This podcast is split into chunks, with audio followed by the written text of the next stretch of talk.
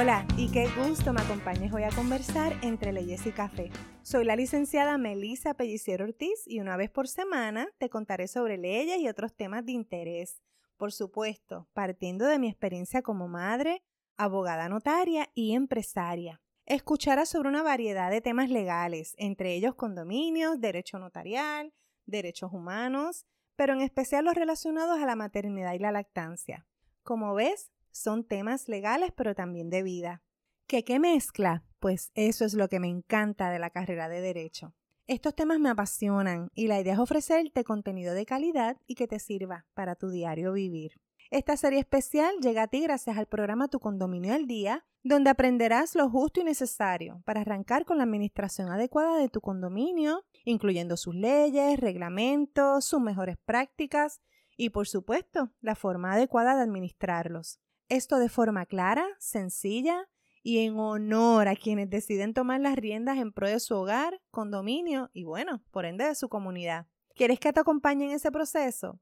Búscame en tu condominioaldía.com en mis redes sociales y suscríbete a cualquiera de los talleres que estaremos dando próximamente. Te recuerdo que la información contenida en esta publicación es de índole general y se presenta de forma resumida por motivo de tiempo y claridad.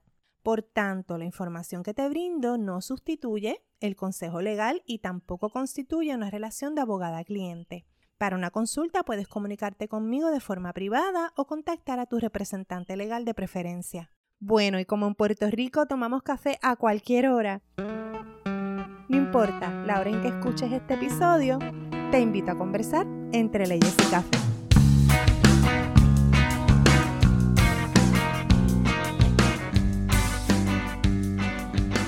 Empezamos el 2022 calientito, con regaños de parte del Departamento de Asuntos al Consumidor.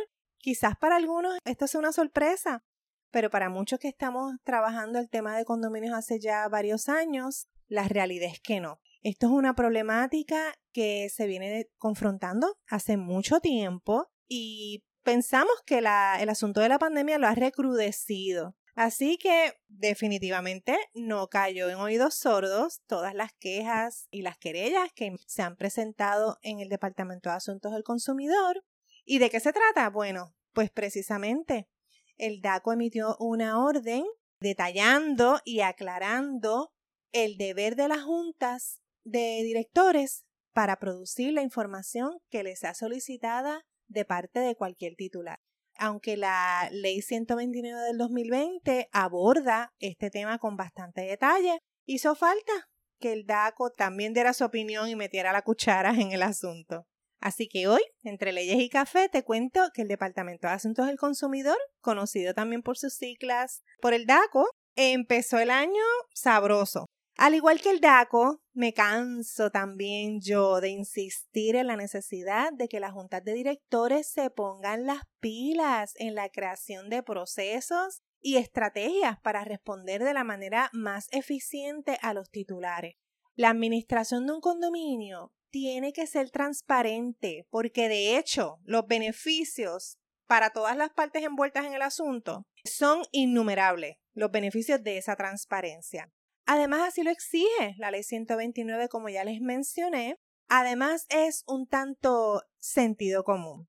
Las juntas no deben estar emulando, imitando el hermetismo que vivimos eh, ya demasiado en otros espacios de nuestra sociedad puertorriqueña. Es ilegal, no tiene sentido y no paga. Esto provoca más problemas de los que evita. De hecho, yo creo que no evita ningún problema, al contrario, los crea, punto. Una de las principales razones por las cuales las personas se quejan, se querellan o demandan es precisamente la resistencia de otros a compartir información. Esto es en todo ámbito de nuestras relaciones humanas. En el ambiente de condominios, esto tiene otras repercusiones.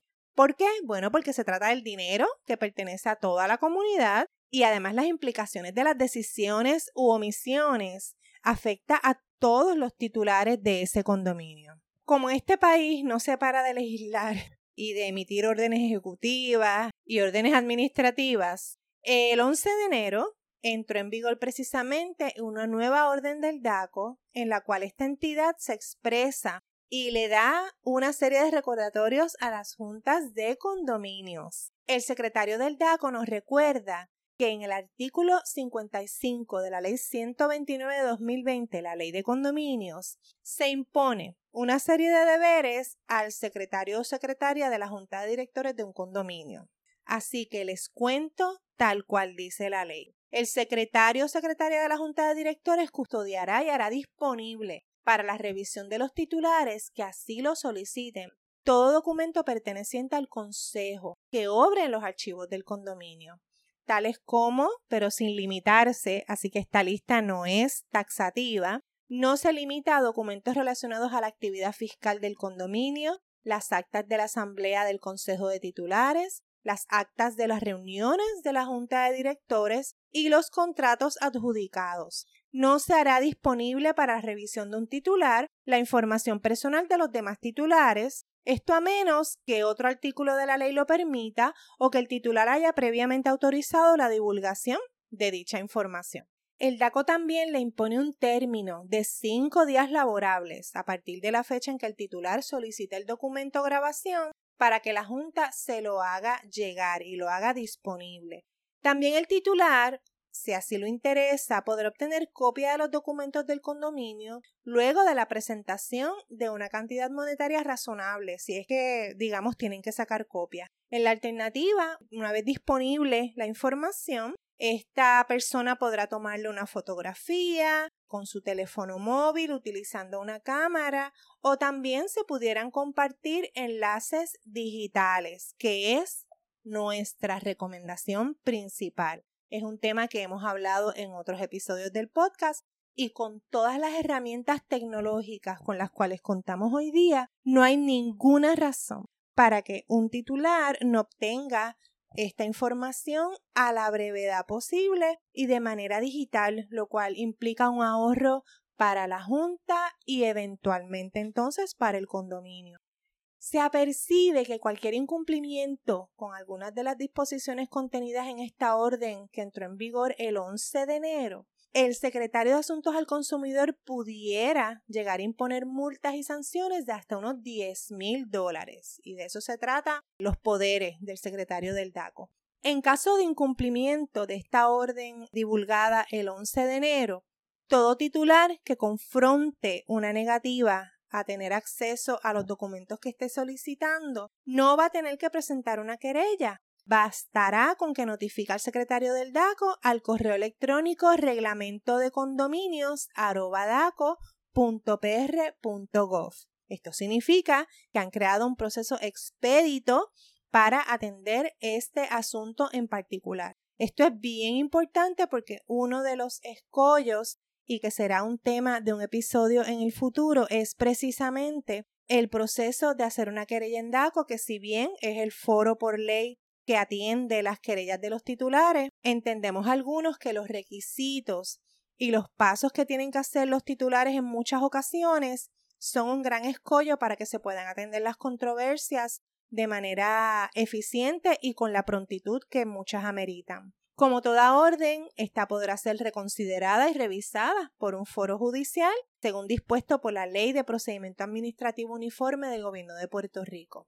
Por tanto, miembro de junta titular que me escuchas, no falles en lo más mínimo requerido cuando estás administrando o participando de la administración de un condominio. Tienes que ser un libro abierto, tienes que estar dispuesto a cumplir con la divulgación y tienes que dar acceso a los titulares. Tremendo mal rato si te niegas a compartir esta información con el titular que así lo solicite y prepárate entonces para la intervención del DACO y probablemente una multa. No es poca cosa que el DACO se haya expresado en cuanto a este asunto. Como dijimos al principio, muy probable las querellas llovían porque el periodo de pandemia se prestó para muchas irregularidades y procedimientos un tanto tras bastidores y esto no puede seguir ocurriendo. Así que te invito te invito a practicar la transparencia, te invito a crear procesos, te invito a crear sistemas para que los titulares se sientan que están participando de su comunidad, participando de las decisiones y te sorprenderá cómo en muchas de estas dinámicas surgen grandes ideas y ayuda, colaboraciones que tan necesarias son en estos días. Si te agradó este episodio, te invito a que nos dejes tu comentario, lo compartas y nos escribas a través de las redes sociales. Así podré conocer los temas que interesas abordemos en este podcast. Te recordamos que ya está disponible la guía gratis sobre lo que no puede faltar para reunir ese consejo de titulares. La he llamado Condominios 102.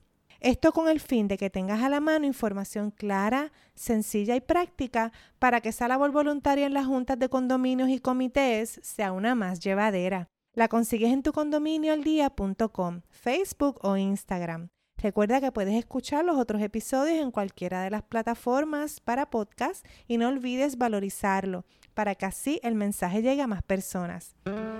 Y con en mano, te espero en el próximo episodio, como siempre, entre leyes y café.